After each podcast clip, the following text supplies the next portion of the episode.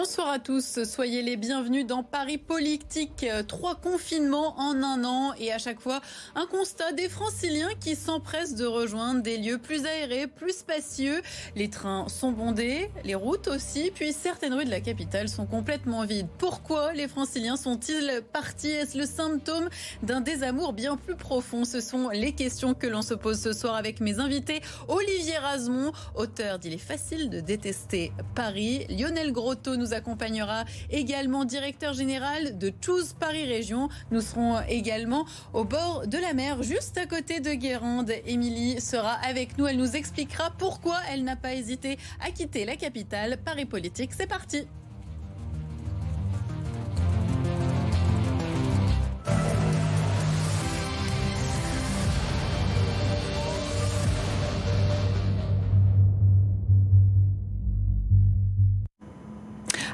De euh, continuer d'aborder notre thématique, cette information à vous donner, une personne s'est immolée par le feu ce jeudi un peu avant 18h dans la station Pigalle dans le 18e arrondissement de la capitale. Un usager euh, est intervenu avec un extincteur. Hein. La personne aurait pris feu sur l'un des quais de la station selon euh, les témoins présents sur place. Les pompiers et le SAMI sont toujours sur place auprès de la victime.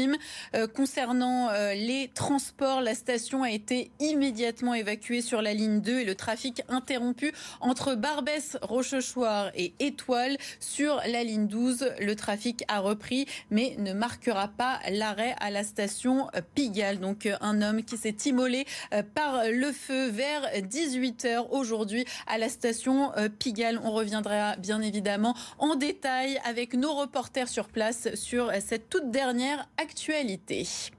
Allez, on va commencer euh, Paris euh, politique. Bienvenue à tous. Olivier Rasmont, merci d'être avec nous.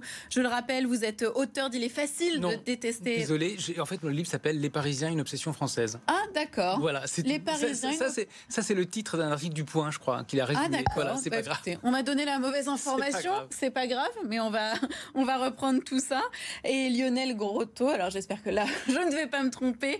Vous êtes euh, président de Choose Paris Région. On va préciser à nos téléspectateurs, c'est l'agence de promotion et euh, d'attractivité internationale de la région Île-de-France. Merci à tous les deux de nous accompagner euh, durant 30 euh, minutes. On va tout d'abord regarder des images ensemble, les bouchons sur les routes franciliennes, des images qui nous ont marqués. C'était à chaque fois après les annonces de confinement par Emmanuel Macron, un tour, image tournée sur le périphérique parisien.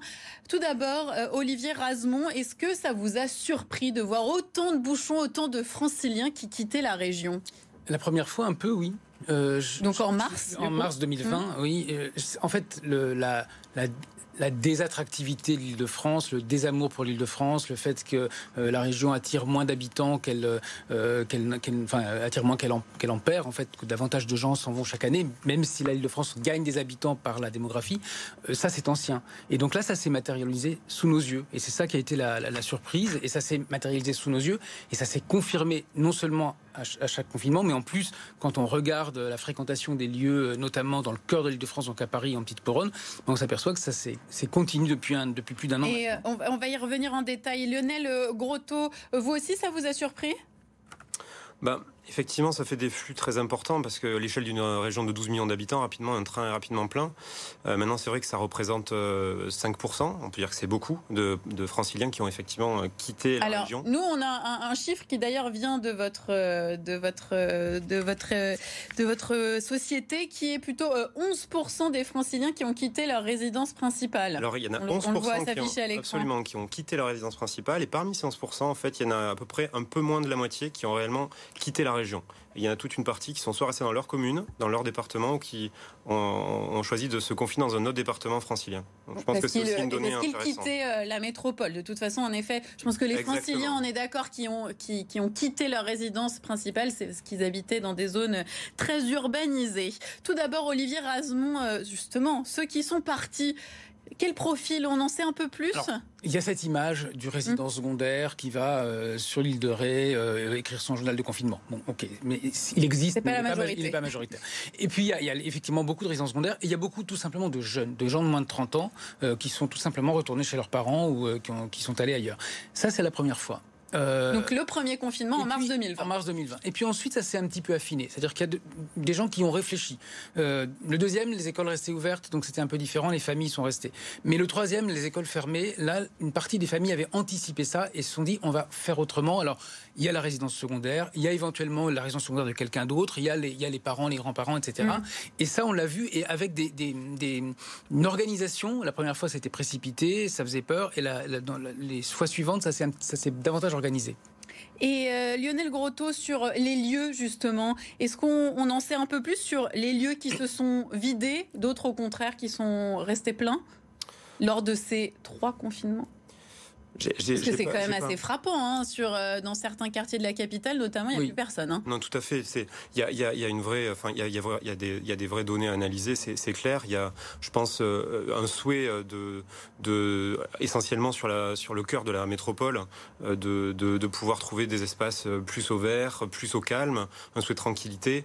et puis dans des conditions aussi, on le sait, de confinement, qui sont quand même pas des conditions normales. Donc il faut aussi les analyser pour, dans le contexte dans lequel, effectivement, on observe ces phénomènes Euh, donc, euh, donc voilà, effectivement, ça concerne essentiellement le, cœur de la métropole. Euh, et il y a effectivement du coup euh, une analyse à apporter derrière sur euh, euh, les, les, politiques publiques qui d'ailleurs sont en mise en œuvre hein, depuis un certain nombre d'années et qui du coup sont en train aussi de s'accélérer autour de l'adoption du vélo, du développement des transports, du, du, très haut débit pour tous en Ile-de-France aujourd'hui. Voilà, je pense qu'il y a, y a aussi il y, a, y, a, aussi tout un tas de tout un tas de, de politiques publiques mmh. qui, accompagnent aussi et qui vont, je pense, permettre aussi de maintenir cette attractivité sur le moyen terme. Le fait est que là, en tout cas, pendant le confinement il y a eu euh, des départs. Euh, et Olivier Razemont, est-ce que euh, on peut dire que ces confinements ont donné une nouvelle image à, la métropole? Clairement. Évidemment, il n'y a pas que Paris, c'est toute la région parisienne. Loin d'être que Paris. D'ailleurs, ça a été un révélateur. En fait, dans, cette histoire, on oublie régulièrement l'Île-de-France. D'ailleurs, on, pense à Paris, on dit les Parisiens, et en fait, on oublie qu'il y a 10 millions de personnes qui habitent en Île-de-France, mais pas à mm. Paris. oui, ça donne une autre image, évidemment, à la fois d'endroits de, où c'est plus agréable de vivre, de, des Parisiens eux-mêmes, entre guillemets, de, ces gens qui passaient leur temps à dire tout le temps je vis ici parce que c'est le seul endroit où il est admissible de vivre, où on peut, on peut vivre, où, euh, voilà, où on peut se réaliser. Et puis euh, dès que dès qu'il y a un problème, on s'en va. Donc ça, c'est un petit peu, c'est un petit peu étrange. Et puis euh, ça donnait aussi l'image d'une région abîmée, d'une région. alors on connaissait les pics de pollution, on connaissait les transports compliqués mm. qu'on n'a plus envie d'emprunter, les prix de l'immobilier qui sont très élevés, et tout ça fait fait qu'une une partie de l'image de l'île de France est, qu'on le veuille ou non, un repoussoir. Et pour une partie des gens en France, dans le reste du pays, bah, c'est un endroit où vraiment on n'a plus du tout envie d'aller vivre. On va justement aller poser euh, la question hein, à ceux qui ont euh, quitté l'île de France durant ce confinement. Émilie, bonsoir et merci euh, d'être avec nous. On entend presque le bruit de la mer derrière vous, Émilie. Je crois que vous vous trouvez euh, à la Turballe, en Loire-Atlantique. Vous avez, euh, pour ce dernier confinement, quitté votre appartement parisien. Pourquoi avez-vous fait ce choix? Alors simplement parce qu'au premier confinement, on était resté à Paris. Euh, ça a été euh, très très difficile à vivre. Euh, on a un appartement sans, terrasse, sans balcon. On a, on a de la place, mais on a la chambre des enfants. J'ai deux filles, Alice et Robin, qui ont 6 et 7 ans. Et la chambre parentale et le salon.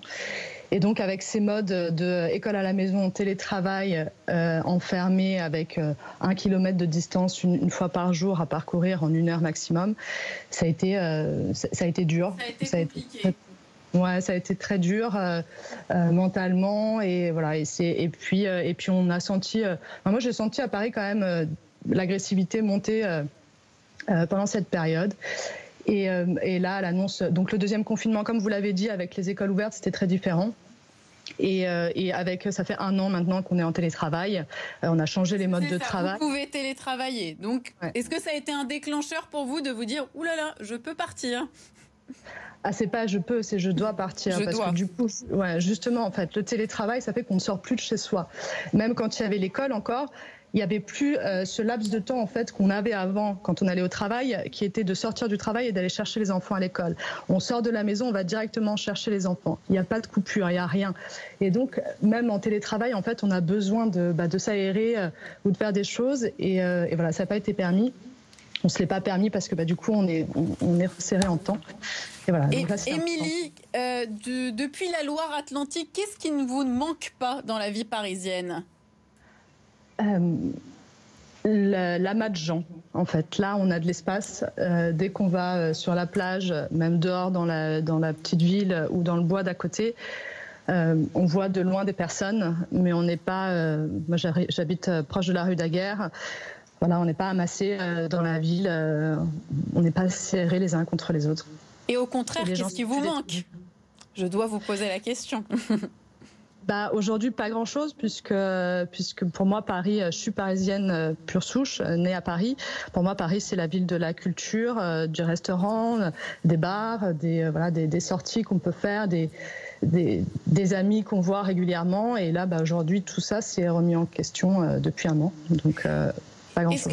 Est-ce que votre escapade avec euh, votre famille du côté de la Loire-Atlantique, euh, autour, euh, près de la mer en tout cas, est-ce que ça vous fait réfléchir à une vie hors de Paris, hors de la région parisienne sur le long terme? Ouais, ça fait un moment que j'y réfléchis. encore une fois, je suis parisienne, j'ai vécu très longtemps à Paris.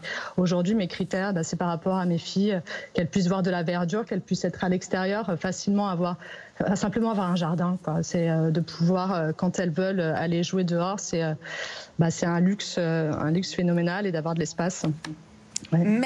Merci beaucoup, Émilie, et profitez bien des derniers jours qui vous restent avec votre famille. Prenez bien le bon air, une bonne dose d'iode, ça fait toujours du bien. Merci à vous. Lionel Grotto, le cas d'Émilie, ça pose question quand même. Hein. Le témoignage était assez édifiant. Ben moi, moi, en fait, je vois la période actuelle plutôt comme une période d'opportunité pour la région en réalité.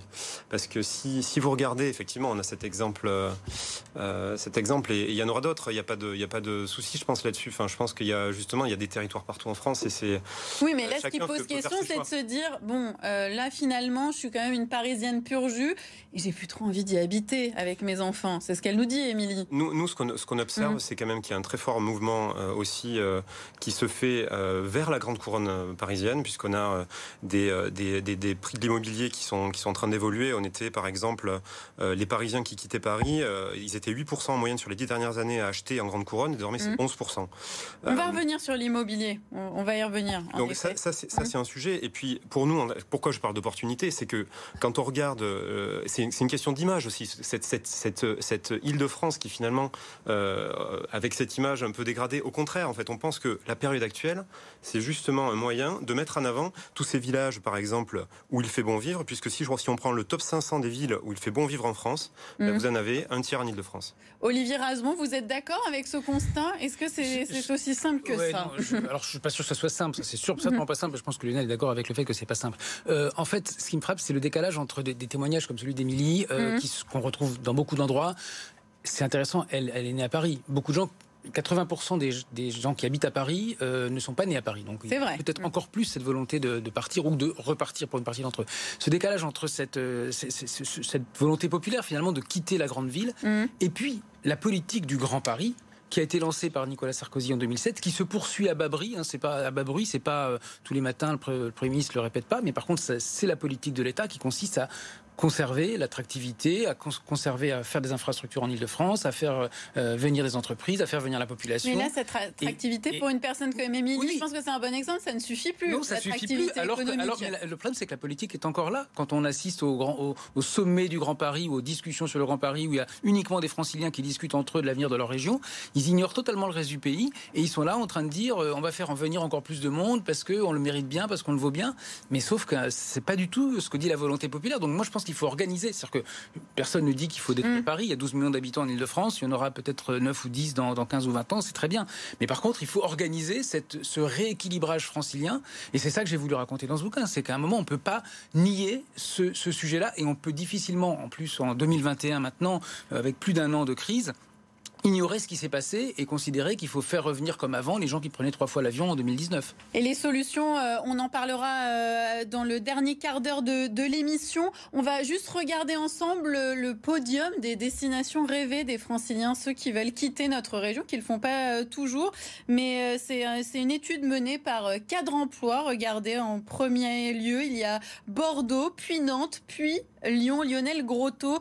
Elles ont quoi en plus, ces destinations, par rapport à l'île de France bah, c'est, je pense que c'est des, des, des, des, villes moyennes, enfin c'est des, des, grandes villes, donc c'est effectivement pas les mêmes, euh, pas les mêmes, euh, les, exactement les mêmes, euh, les mêmes services qui sont, qui sont proposés. Ce qu'elles ont, ce qu'elles ont en plus, c'est euh, ce qu'elles peuvent avoir en plus aux yeux de, aux yeux d'habitants, ça peut être effectivement une ville plus à taille humaine. Peut-être on a mm. la perception qu'on peut être plus facilement ouvert, etc. Après, ce qu'on observe en fait lorsqu'on lorsqu'on questionne euh, les, franciliens euh, et on, leur, leur, demande quel est le territoire idéal où vous voudriez vivre, euh, en fait, il y en a il y en a quand même 36% qui disent qui disent l'Île-de-France. Ça fait 64% qui veulent partir partir ailleurs donc.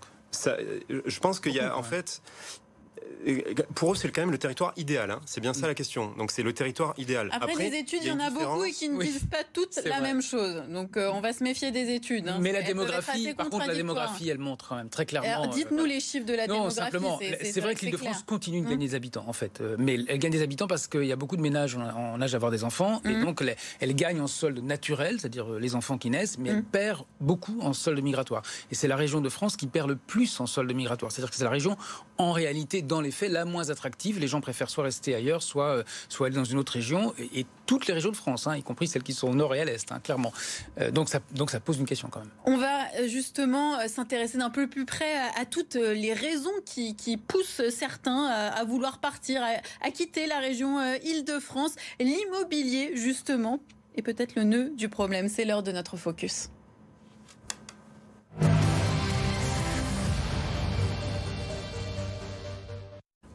Damagassa, bonsoir et merci d'être avec nous.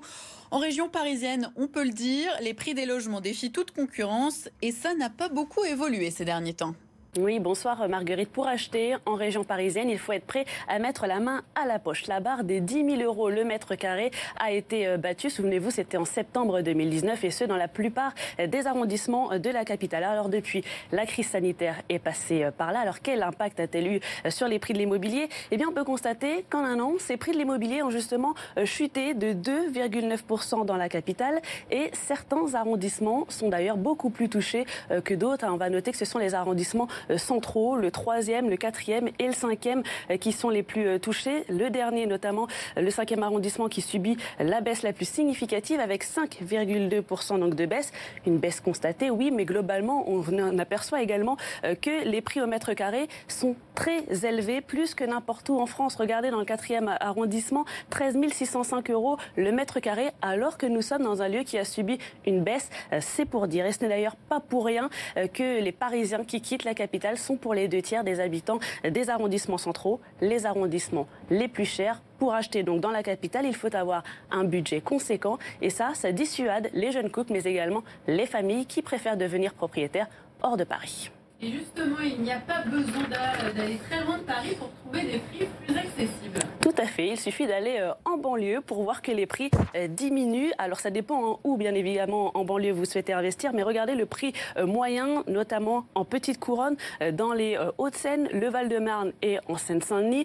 Tous ces prix eh bien, sont inférieurs à ceux de la capitale que vous avez pu voir juste avant. On note également un différentiel très important entre les Hauts-de-Seine, un département riche, et la Seine-Saint-Denis, un département plus pauvres. Même chose en grande couronne où les prix sont cette fois-ci encore plus faible qu'en petite couronne. Vous le voyez avec les Yvelines, euh, les départements où les prix sont les plus euh, élevés, avec 3 752 euros par exemple le mètre carré. Et puis en Seine-et-Marne, le département où ces prix sont les plus faibles, avec 2 702 euros euh, le mètre carré. Vous le constatez donc avec ces infographies, les prix sont de moins en moins élevés, plus on s'éloigne de Paris. Et ça, eh bien, les Parisiens l'ont bien compris. Sur les six derniers mois, 34% ont acheté en grande couronne et 11% ont acheté en grande couronne donc 34 en petite couronne, excusez-moi. C'est du jamais vu tout simplement depuis une dizaine d'années.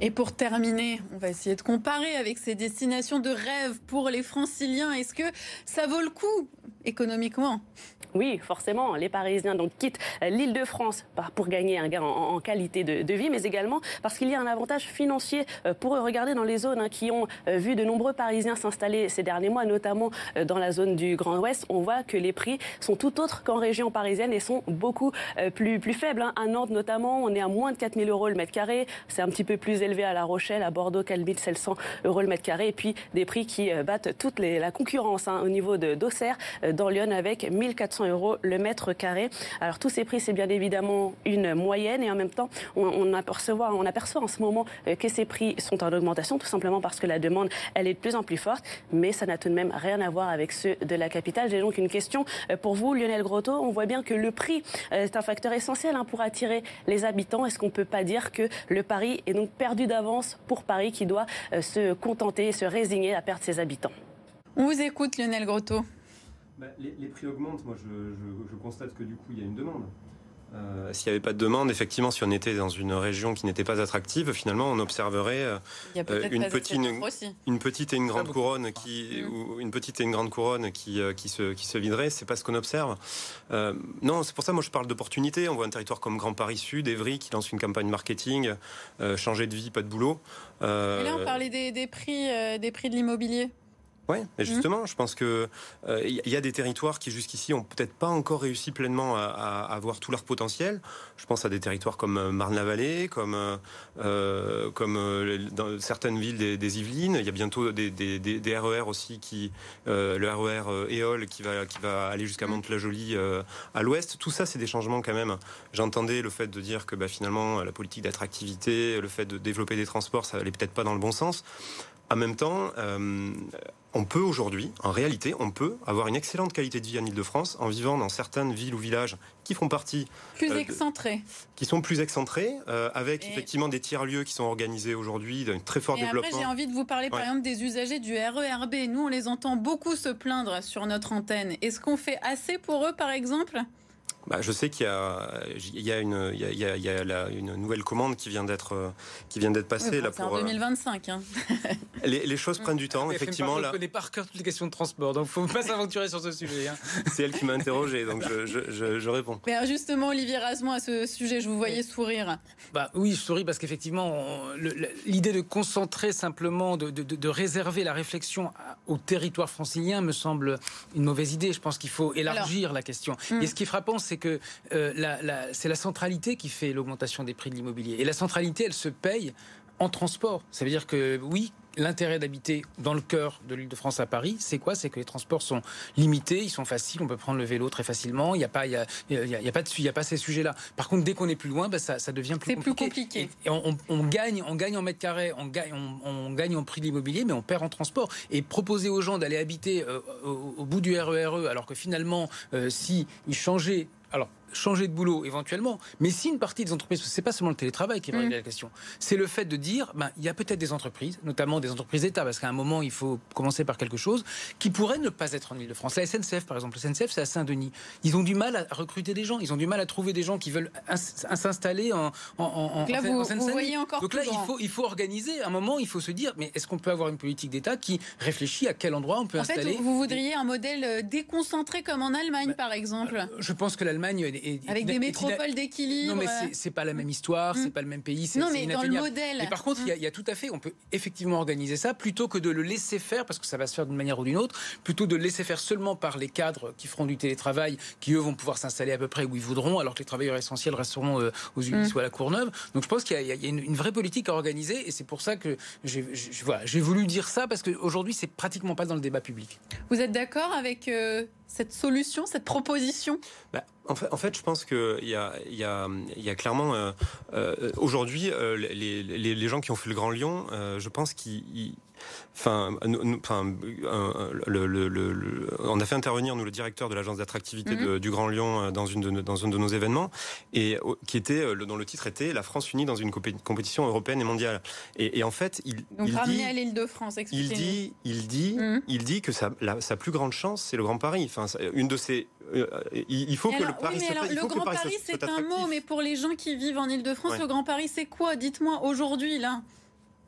Bah, Aujourd'hui, l'Île-de-France, il y a quand même, il y a quand même une, une, une je veux dire, qui, qui, existe. On ne peut pas décréter une entreprise leur dire, mais attendez, euh, allez ailleurs. Les entreprises, elles viennent aujourd'hui. Une attractivité économique, ça, on est bien d'accord. Et je pense que c'est plus tellement euh, le, le, le, débat. Là, on voit bien que ce, ce qui manque, c'est l'attractivité pour les familles. On l'a vu avec le témoignage d'Émilie. Ça, comment on y remédie? Bah, moi, je pense qu'il y a déjà des territoires autres sur lesquels, euh, sur lesquels euh, justement le. Alors, par exemple, selon vous, les territoires franciliens qui vont prendre de la valeur et auxquels on ne pense pas forcément? Ben, par exemple, effectivement, je pense que tout, toute la zone de Sergi, je pense qu'il est euh, une, une, une, une, zone qui est, qui est euh, extrêmement intéressante en termes, en termes de développement, le nouveau campus universitaire et puis tous les développements qui, qui vont autour. Euh, et puis dans les, dans les villes, effectivement, qui sont, qui sont plébiscitées dans les classements sur les villes où il fait bon vivre, mmh. ben, il y en a beaucoup autour de, dans le 78, effectivement, Saint-Germain-en-Laye, Sartrouville et d'autres. Autour dans le 91, on va retrouver Massy, Palaiseau. Euh, Et ça, pourquoi ça va prendre de la valeur du coup? Ben, je pense qu'il y a, c'est une opportunité en fait pour ces, pour ces, pour ces villes. Mais où réside l'opportunité pour ceux qui nous regardent? Quel intérêt ai-je à aller vivre dans les villes que vous venez de citer? Bah, par, rapport, les à, mêmes par rapport, à, Nevers, Épinal ou Fécamp, où le prix de l'immobilier est trois fois inférieur, et, où en plus de ça, il y a des politiques pour accueillir les gens. À la, mairie de Nevers, il y a quelqu'un qui s'occupe de l'emploi du conjoint systématiquement. Je pense qu'il faut arrêter d'avoir une vision uniquement francilienne des choses. Moi, ça m'étonne ce, ce, regard qui est, qui est le, reste de la France n'existe pas et serait seulement au service de Paris. Euh, il y a si l'île de France perd 3 millions d'habitants, eh ben ça restera une très grande ville européenne qui sera merveilleuse. Paris sera toujours Paris, il y aura de nouveau des restaurants, des cinémas, ça sera très agréable, y compris en proche couronne. Mais, mais à un moment, il faut arrêter de voir ce centralisme et de vouloir toujours concentrer la population dans cette, dans cette région. Moi, je pense qu'on peut quand même laisser les territoires se, se battre pour leur attractivité. Je pense que c'est légitime, qu'il y a des, il y a des élus locaux. Au Grand Paris, c'est pas facile pour eux. Hein. Ils, sont, ils sont face à une espèce de mastodonte et là, ils doivent dire bah, écoutez, attendez, mais vous savez, au Auxerre, c'est bien. moi, je pensais aux élus de, aux élus de Grand Couronne aussi. alors, justement, aux, élus de tous ces Justement, Lionel Grotto, euh, l'attractivité, on se bat pour l'attractivité, mais, mais de quelle façon pour les franciliens, on va dire les familles franciliennes Je ne vous parle pas des entreprises. Hein. On sait que le territoire est attractif. Il y a, tout, un, développement hum. aujourd'hui, par exemple, de, tiers-lieux, parce qu'on voit le développement du, télétravail. Tout, le, tout le, déploiement qui a été fait, notamment de la fibre optique. Il faut savoir que euh, dans des pays comme le Royaume-Uni, à hum. Londres, c'était beaucoup plus compliqué parfois, ne serait-ce que d'avoir les, les bandes passantes suffisantes. Avec le, le déploiement de la fibre optique qui a été mis en place euh, en France et en Ile-de-France, on, a réussi à passer ce cap-là. Ça aussi, c'est une chance. Euh, donc tout ce développement de la fibre, tout le déploiement des, tiers-lieux, on est arrivé à 1000 tiers-lieux aujourd'hui mmh. euh, accessibles à Ile-de-France, le déploiement des, du RER vélo, euh, le Véligo, enfin toutes ces, toutes ces, initiatives. Olivier Rasmont, pour conclure, vous pensez que les franciliens qui ont envie de partir vont, vont être retenus ou ça, ne va pas être la tendance? Quelle est la tendance? Pour conclure rapidement. une partie vont revenir, mmh. mais par contre, dans les autres régions, je ne suis pas sûr que l'Île-de-France reste attractive très longtemps. Voilà, c'est ça le sujet, c'est qu'en fait, je suis pas sûr que quand on habite aujourd'hui Limoges et qu'on se rend compte qu'on a des, tas d'opportunités, on n'a pas forcément envie de s'installer à Cergy ou à, à Noisy-le-Grand. Merci beaucoup à vous deux d'être intervenus dans Paris euh, Politique. L'actualité continue sur BFM Paris. On reviendra euh, sur euh, cette toute dernière information. Un homme s'est immolé sur les quais de la ligne 12 à la station Pigalle. Nous serons sur place dans un instant.